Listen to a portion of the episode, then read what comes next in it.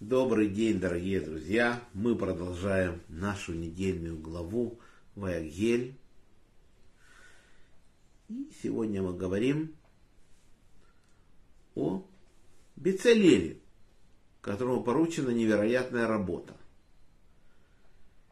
Мало того, что Всевышний вставил в него дух мудрости и умение работать со всеми материалами, и с деревом, и с металлом, и с камнями, в общем, со всем, то он, выполняя эту работу как мастер, он еще ее делал духовно. Так Всевышний его вставил все. Что он душой понимал каждую вещь. Он понимал сущность этой вещи. Так он это делал. То есть это невозможно так в жизни. В 13 лет, чтобы человек был таким большим мастером, этим всем ремеслам учится годами. Чтобы еще стать большим мастером, это еще не значит, что ты станешь им. Смотрите, что это за изделие. Он говорит, сделай ковчег. Указывает размеры. Это мы можем понять, там длина его ковчега. Сколько там идет? Метр двадцать пять, грубо. Два с половиной локтя длину. А ширина его и высота его по полтора локтя. Это получается по 75 сантиметров. Вот такой ящик изготовь. Ничего, казалось, здесь удивительного нет. Но Всевышний пишет, что ты должен взять крышку. Хорошо, крышку. Подумаешь, прямоугольник кажется. И вместе с этой крышкой из одной глыбы золотой нужно было вырубить из нее крувов, которые находятся на самой крышке. И крылья их простираются от одного конца крышки к другому. То есть что-то невероятное. Два крува это в виде деток с крыльями. И заметьте, это не то, что выточить или возьми, сделай форму, вылей в этой форме эти кровов, прикрепи их, крышки прикрути или приварили, что нет. Вот взять и вырубить. И дело в том, что если мы знаем, что минору Маше тоже должен был сделать из одной глыбы, он не смог это сделать. Не смог, потому что очень, казалось бы, сложно. Но эта же крышка тоже высокая сложность. Это надо было такое зелье невероятно сделать, взять и вырубить. И он умудрился это сделать. И Маше не жалуется, что мы не можем взять крышку. И он сделал бицелель. Теперь смотрите. Значит, крышка идет цельная из куска золота. А сам ковчег сделан из дерева, из дерева шитим. Наши мудрецы говорят, сделали деревянный ящик. Понятно, деревянный ящик из дерева шитим это акация, как есть переводит, или есть перевод, что это кедр шитим. Но она покрыта золотом со всех сторон. Значит, сделали два золотых ящика. В большой золотой ящик вставили этот ящик деревянный, и внутрь ящика деревянного вставили еще один золотой ящик. И получился со всех сторон он золотой. Хорошо. Теперь смотрим. Если мы читаем в Талмуде, что толщина крышки 7,5 сантиметров. Вот так. Как это можно понять? Наши мудрецы говорят, несложно посчитать, что если умножить длину крышки, высоту ее и ширину, то получится тонна 135 килограмм только сама крышка. Да еще были крувы. Это тоже золотое изделие сверху. Это тоже немало весит. Такое огромное изделие. Можем себе представить, если мы эту крышку должны были взять и поставить на ящик. Какой это деревянный ящик выдержит такую нагрузку. Не знаю, сколько она того, с этими кругом весит. Может, на 2 тонны весит эта крышка. То есть, это все удивительно. Это все вопросы, которые просто возникает в голове. Понимаешь, это, ну, как это может быть? Если положить такой вес на деревянный ящик, неужели он выдержит? И Бецелель это сделал. И все работало. И все выдержало. Теперь берем. Если это такое тяжелое изделие, то нужно было сделать кольца для переноски ковчега.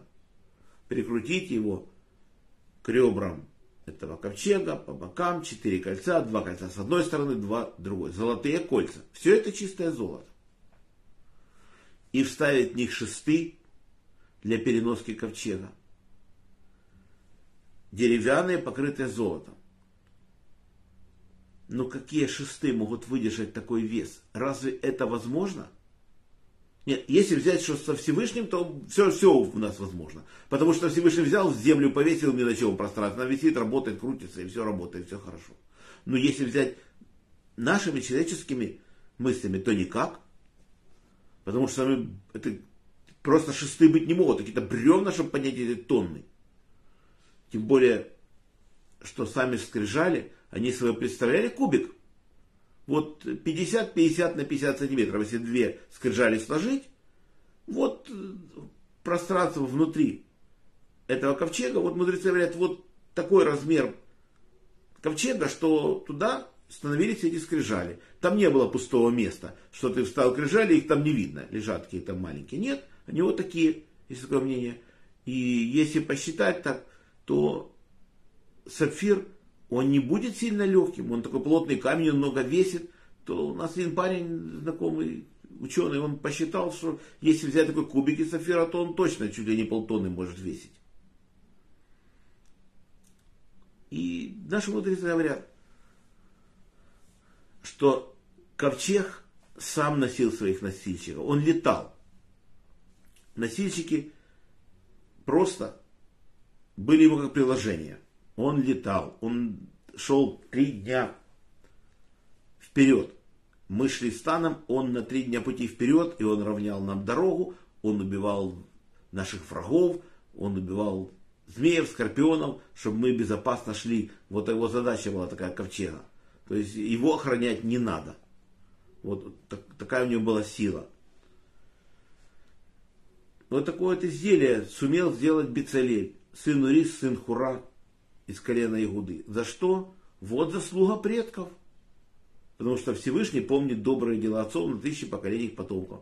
Тем более такие заслуженные люди, как, допустим, взять его прадеда Калева. Он выстоял в разведке. И мы в Торе не знаем под именем, что Калев сын Хицрона. Мы же слышим Калев сын Ефуне. Раби Шлома какие благословенной памяти? Он говорит, это имя означает выстоял в разведке. Потом Хур. Калев родил Хура. Хорошо? Вот это Хур, это дедушка этого Бецелеля. Чем он знаменит? Тора пишет о нем, потом раз прерывает, нету его. Он на горе идет с Агароном, он остается всем народом ответственный. Молодой парень его ставят ответственным вместе с Агароном, когда машина на горе, он ответственный с ним. В общем, он везде он есть. Когда идет война с Амалеком, он стоит с Агароном и поддерживает руки Маше. То есть очень сильная личность, непростой человек. Когда потребовал народ сделать тельца, что Хур сделал, он прямо пришел и сказал, что это идлопоклонство, и это делать нельзя. Он сразу восстал.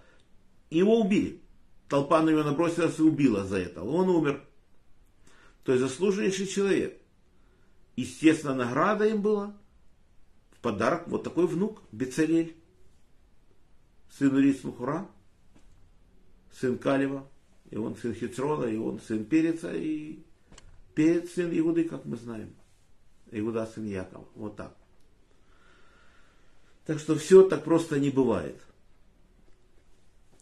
А на сегодня наш урок заканчивается. Урок был дан за понятие души Мойша бен Давид, Берта бат Исраэль, памяти Яков бен Ахум, Владимир бен Григорий, Павел бен Ефим, за здоровье Шолом Йона бен Сара, Светлана Батлара, Шимон бен Исхак, Борис бен Мария, Анна Батривка, Полина Пербат, Соня Сура, Лена Батлара, Женя Бат Ида, Анна Бат Елена, Ефим бен Эстер, Двойра Бат Мирьям, Моисей бен Ева, Ирина Бат Двойра, Йосиф бен Раиса, Инесса бат Маэль, Евгений бен Берт, Евгений бат Ита, Фира бат Анна, Геннадий бен Елена, Мойша бен Маня, Елена бат Инесса, Ольга бат Светлана, Йосиф дан бен Сара, Таня бат Фрида, Ида бат Рива, Малка Рут бат Соня, Юлия бат Бела, Яков Йосиф бен Рахель, Шимон бен Мира, Фейга бат Берта, Ася бат Года, Марк бен Нина, Йосиф бен Фрума, Лер бен Клара, Рафаэль бен Клара, Хана Цепора бат Сара, Ида бат Хая Авива, Ефим бен Соня, Майя бат Фаина, Алексей бен Ольга, Гая бат Сарит. Сара бат Сара. Мазал Парасас Гула Ирина Батури Арон Ребен Ри. Заросший дух Арона Ребен Двойра, Из бен Ахум, Авигаль Бацара, Хана Бат Авраам, Рафаэль Элелей бен Лариса. Парасай Брюл Падир бен Рая, Марина Бат Рая, Анна Бат Александра, Борис Марина, Алексей бен Наталья. Всего хорошего Олегу Марченко. Всего хорошего тем, кто здесь нет в нашем списке. Кто меня просил, может, где-то что забыл по списку. Всем браха кавана мазал то, что мы это время не грешили, учили Тору. Всем желаю крепчайшего здоровья. Пусть закончится срочно эта страшная война. И до следующих встреч. Надеюсь, состоится завтра в 15 часов. Шалом.